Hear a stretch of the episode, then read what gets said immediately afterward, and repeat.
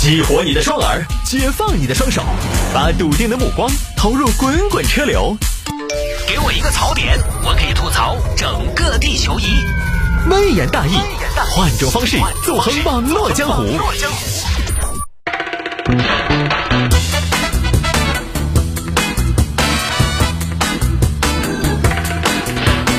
来，欢迎各位继续回到今天的微言大义。有听众还掰一下，业主疑似抱团哄抬房价，住建部门出手。那个事情就发生在广州，广州珠江新城一个楼盘，目前楼盘均价十二点六万每平米。但是呢，有个业主群，业主群大家常常沟通房价。前段时间呢，就业主在里面呼吁，当然这有一个大背景，就是广州呢前段时间的房价涨得很厉害。各位业主。现在广州的房价正在腾飞，尤其是我们小区，可以说是核心城市的核心地段的核心楼盘，十二万六贵吗？现在我看了一下均价，十二万六，不但不贵，我甚至觉得太便宜，所以我呼吁大家不要着急出手，不要着急变现，这个时候拿稳了，就是赚到了，不卖则已。一卖就要财务自由，一卖就要卖到高点，所以呢，我这边建议大家，我们统一把我们小区的房价提价，提提价提多少？提到十八万，十八万，十八万卖得出去呀？大姐，你太保守了。大姐，你觉得房子卖不到十八万？那比特币有人想到能卖几十万吗？特斯拉的股票有人想到了吗？茅台的股票有人想到了吗？未来的股票有人想到了吗？他们都行，我们一个不动产，我们一个有价值的产品，为什么就不行啊？这个时候就是卖方和买方的博弈。这个各位邻居啊，我最近深度学习了大新经济学，我得出一个结论：广州的房价十二万六，可以说这个地段这个品质怎么说？洼地。价值洼地，不要怕要价高，市场认同它永远不高，而且从购房者心理来说，各位买涨不买跌是一个亘古不变的规律，你越是涨，它越是慌，它越是慌，越是我们卖方市场恐慌是什么？恐慌是一种氛围，它看不见摸不着，但是又无时无刻不环绕着卖家。氛围是怎么样的？氛围是燥起来的。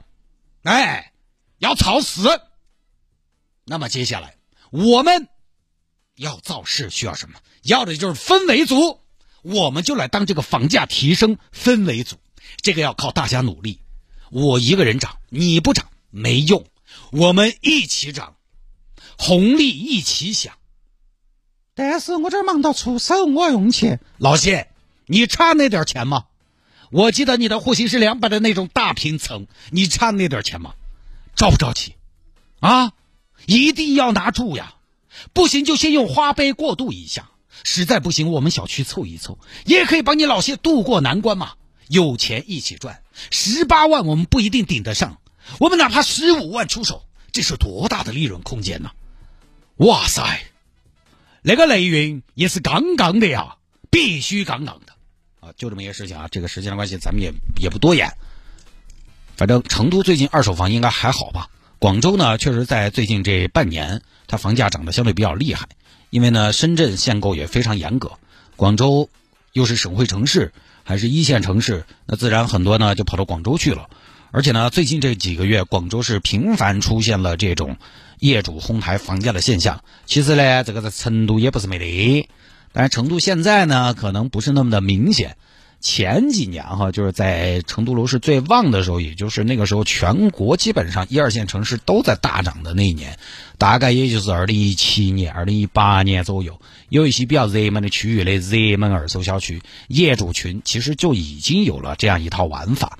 他们玩玩过什么呢？就是比如说有些小区，它是每卖一套房子，这个小区所有要卖房的业主都有一个群啊，大家买挂。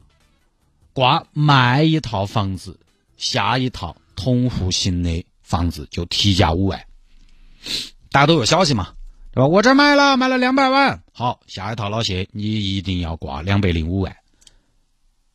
大家同户型的就一起把挂牌价调高五万，二百零五万卖出去了，下一套就卖二百一十万。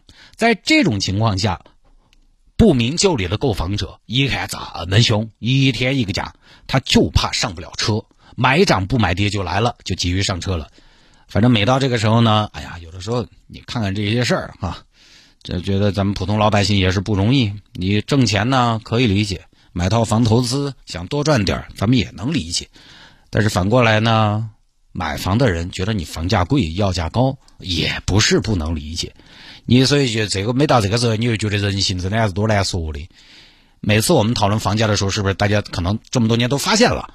买了很多房子的，就希望房子涨价，房价永远涨；然后没房子的就希望房子跌价。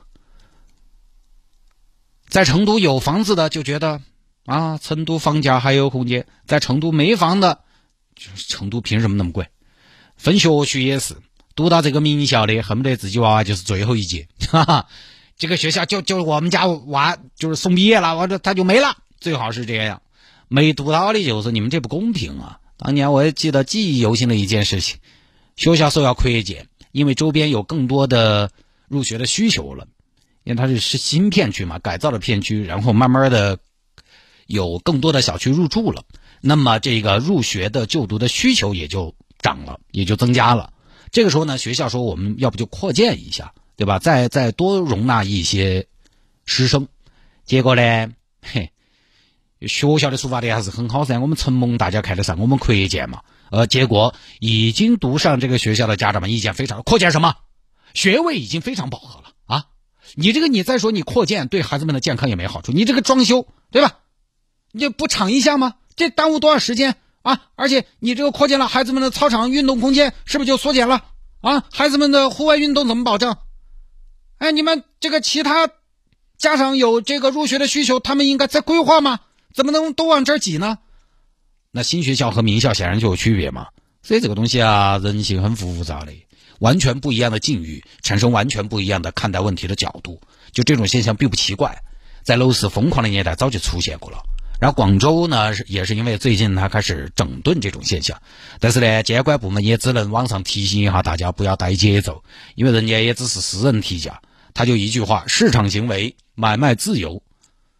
主要房子呢，大新在最近这个节目里边也说过，这个产品房子其实是非常容易被带节奏的东西。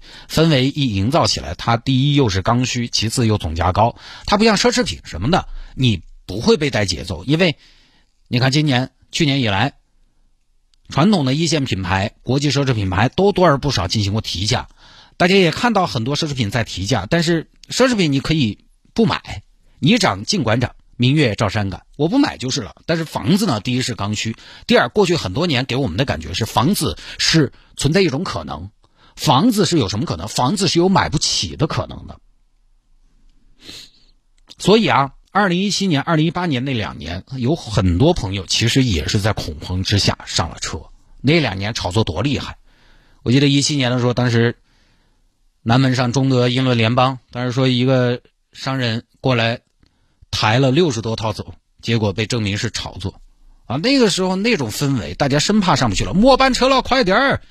上去之后门一关，结果呢，发现后面来了一个空车，也理解房子这个东西呢，作为老百姓的最大资产所在，他不在房子上下功夫动脑壳，你让他干嘛呢？钱他还能干嘛？就是说这么一个现象哈，我。再综合一下大新在节目中关于房子的观点，我再给大家我识人牙慧嘛，我再给大家归纳一下，买房子这个事情呢，千万不要慌张，不要被精准营销带节奏了。房住不炒这个东西这么多年其实没有松过，现在你在网上能看到的消息都是别人想让你看到的，很容易被精准营销。房子呢毕竟是个大件儿，如果大家在乎钱，挣钱也不容易，我们就多走走，多看看。大新的观点是这样的：你没看够十个盘，就根本不要下手。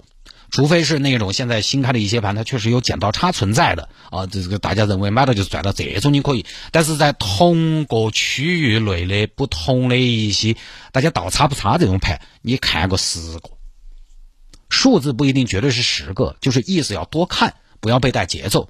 但是呢，有机会出现了，也要果断下手。反正逻辑差不多是这个样子的，具体怎么操作，那又还是两码事儿。呃，道理都懂，但是呢，也知道有些朋友他还是心慌。反正祝大家都能买到自己心仪的房子，哈，我们就不多说了。